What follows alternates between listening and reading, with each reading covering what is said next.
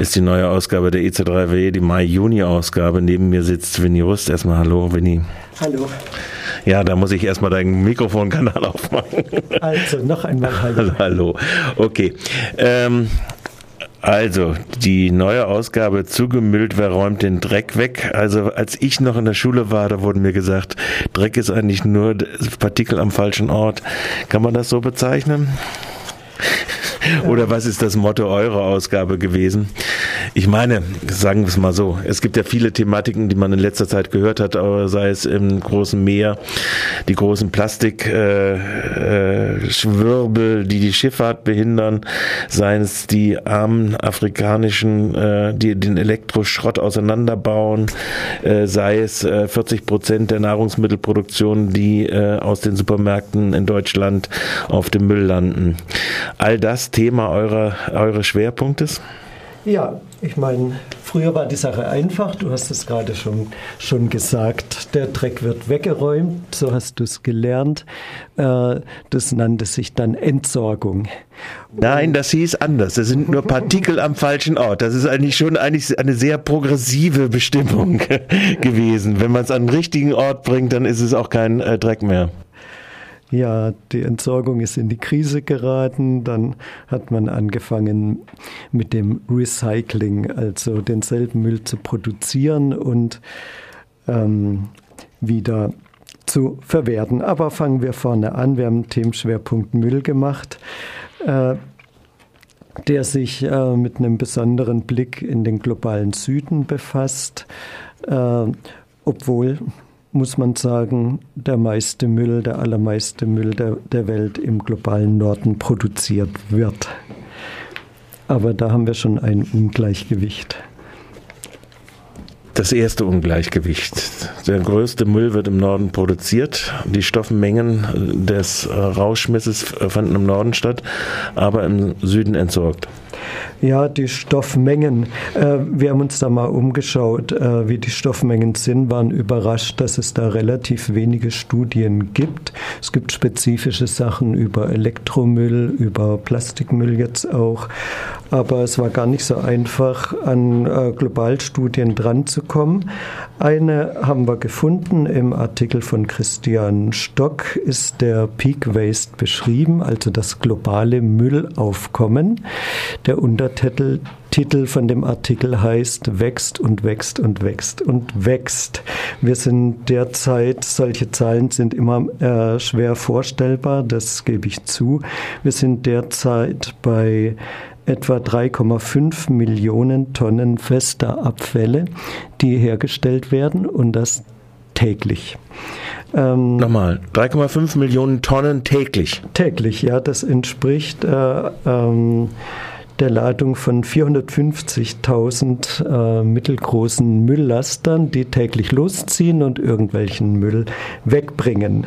Gut, äh, diese globalen Zahlen, die sind immer wirklich schwierig vorstellbar, aber es gibt so eine Ahnung davon, dass es sich äh, tatsächlich um ein äh, relevantes, probates Thema handelt. Der mhm die globalen Müllmengen. Und natürlich äh, ein Thema, das eine soziale und eine ökologische Dimension hat. Äh, die ökologische Dimension ist ganz vielfältig. Also wir haben Artikel über den Plastikmüll in den Meeren, über äh, Giftmüll. Wir haben Artikel über Elektronikschrott, äh, Artikel über die Entsorgung, Gifte und über äh, was ist Recycling. Außerdem haben wir Artikel über die soziale Dimension des Mülls. Also, wer räumt ihn weg? Das sind konkrete Menschen. Das sind konkrete Menschen in der Regel in prekären äh, Verhältnissen im informellen Sektor im globalen Süden. Ähm, oft aber auch äh, eine städtische Müllabfuhr von Menschen, die irgendeinen Lohn kriegen, abgestuft je nach Land. War mal ganz gut in der Bundesrepublik. Mittlerweile ist das auch nicht mehr so. Äh, die war eine der kampfstärksten Sektoren innerhalb ja, in der ÖTV. 70ern. In den ja. 70er Jahren, genau.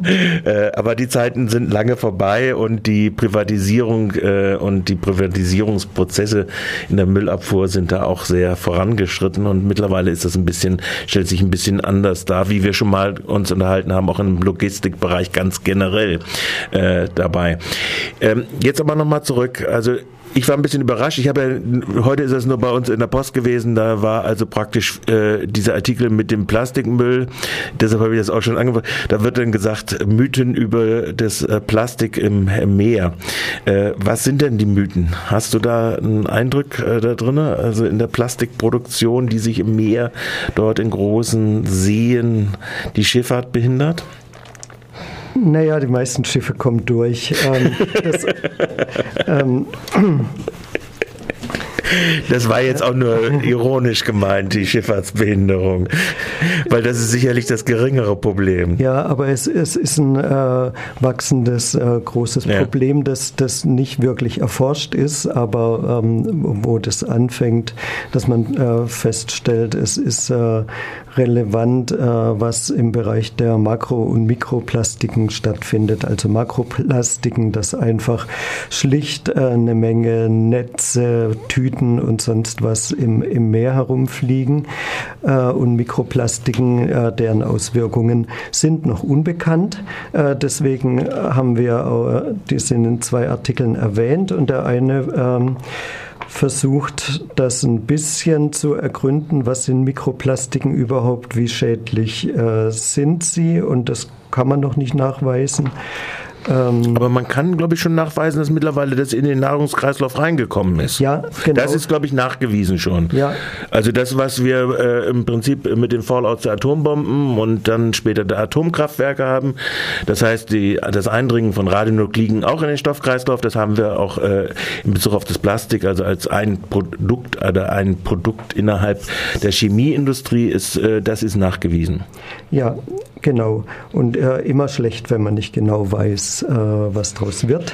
Aber so ist die Lage im Moment. Wir haben äh, zwei Artikel, die sich mit dem Plastik beschäftigen. Einer von Kurt Riechelmann, der schaut dann auch in eine ganz e andere Ecke rein nochmal und sagt, dass zum Beispiel die, äh, also eine ganz schlimme ähm, äh, Plage für die Menschen, die Zika-Mücke, mhm. äh, im Grunde äh, deren, deren, die Ursache des Auftretens der Zika-Mücke ist ein Müllproblem. Die Zika-Mücke ist ausgesprochen äh, anthropogen, also sie äh, ähm, sie wächst nicht in klassischen Sümpfen, sondern in Ghettos, in Slums. Und zwar oft legen sie ihre Eier in Kühlwasserbehälter ab, in Autowracks, in Regenwasserbehältern, aber allen voran auch in weggeworfenen Plastikflaschen.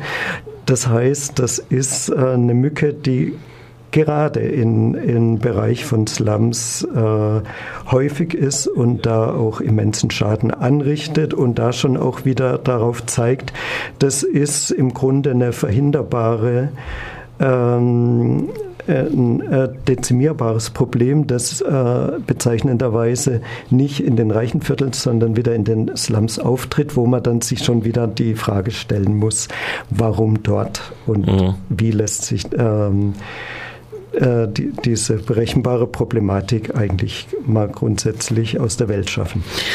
Ich habe, ähm, wie gesagt, äh, nur überfliegen können und du bist jetzt mein Experte als Redakteur dazu, der mir äh, weiter sagen muss. Kommen wir mal vom Plastikmüll ein bisschen weg. Die Leute sollen ja auch ein bisschen noch lesen. Das Zika-Mücken, das finde ich sehr interessant. Äh, diesen, diesen, diesen Side-Effekt äh, in der äh, äh, Produktion des Mülls. Kommen wir mal nochmal zurück, vielleicht erstmal zu Christian Stock Stocks äh, Peak Waste. Äh, was ist dann, was sind denn die Müllmengen, wenn man es mal weiter betrachtet, äh, in den Versuchen oder wo er da versucht hat einzudringen, äh, die dann relevant äh, wären?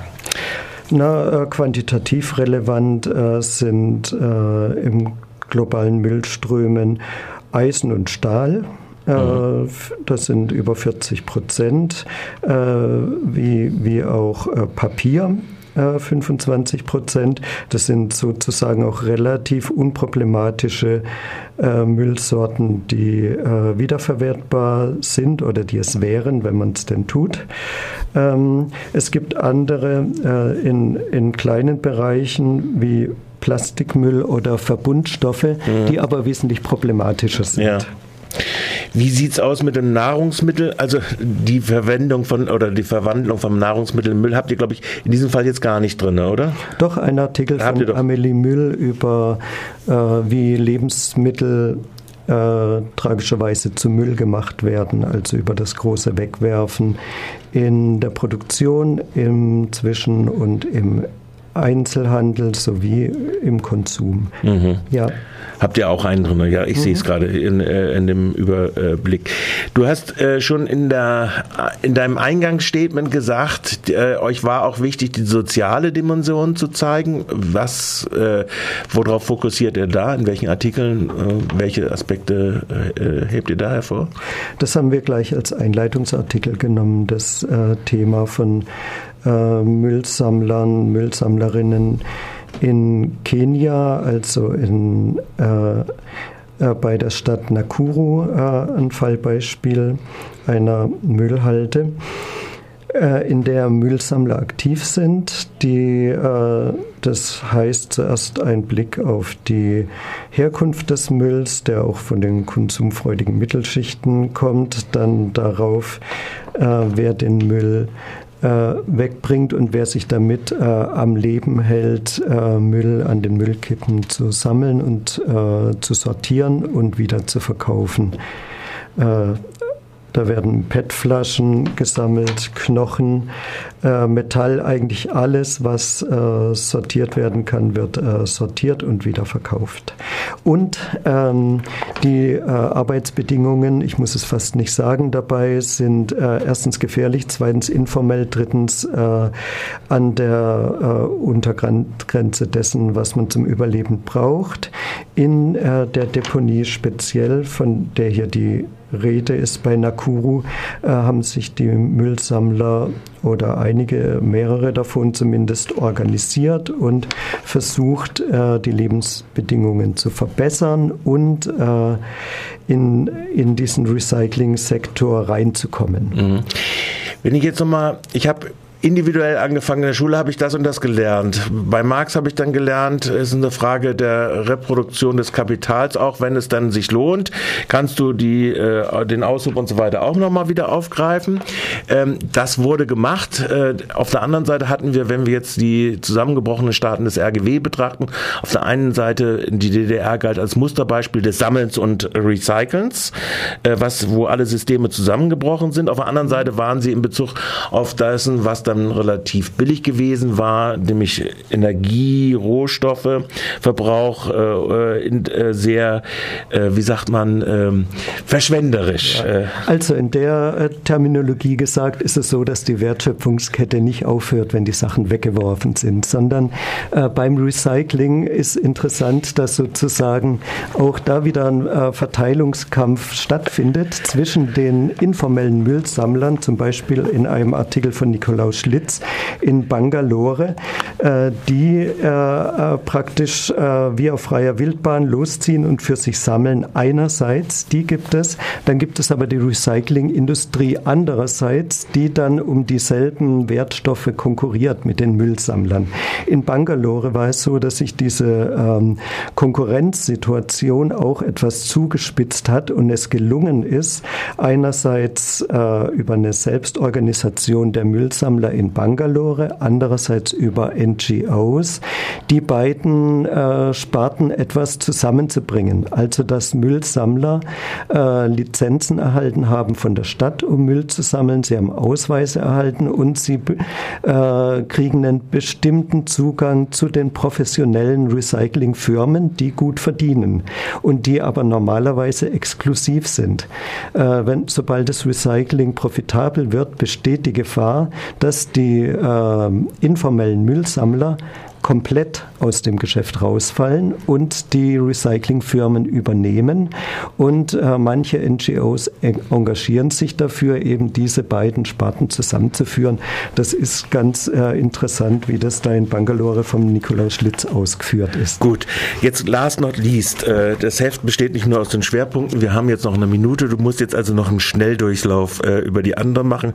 Was mir aufgefallen war, ihr habt selbst auch aufgemacht, Ächtung von Selbstmordanschlägen, ein Vorschlag von Matthias Günzel, ist ein Artikel äh, überschrieben, macht den Schnelldurchlauf.